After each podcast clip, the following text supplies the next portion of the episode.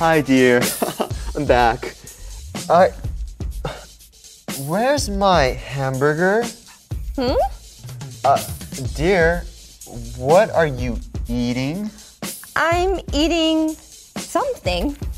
Are you eating my hamburger? My thick, juicy, delicious hamburger?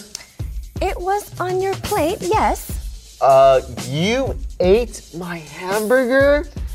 And you're not even sorry. Hey, it's just a hamburger. I mean, why are you yelling at me? You, you, this is. You started yelling because of a hamburger? You started yelling at me because of a hamburger? Yes, yes, that is a super sentence. I am Super Sentence Man, and it looks like you two are arguing about something. You're arguing about a hamburger? She ate my hamburger. and he started yelling because of it. Great, great, how exciting. That is the super sentence. Someone started doing something because of something else. Now, you two, stop arguing for a minute. Let's have some fun. Can you give me this super sentence in another way?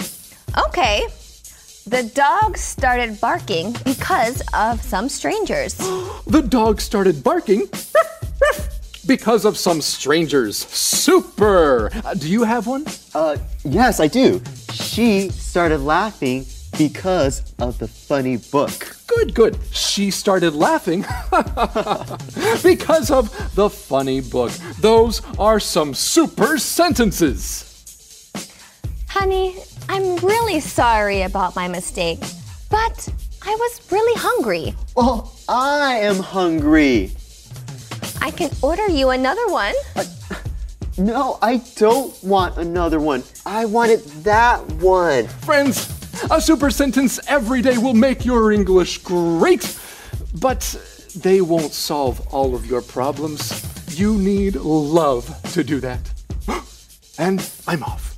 I can't believe you drank my drink as well. I said didn't- I'm I said, sorry. I don't, I don't, I can't. I just cannot. I said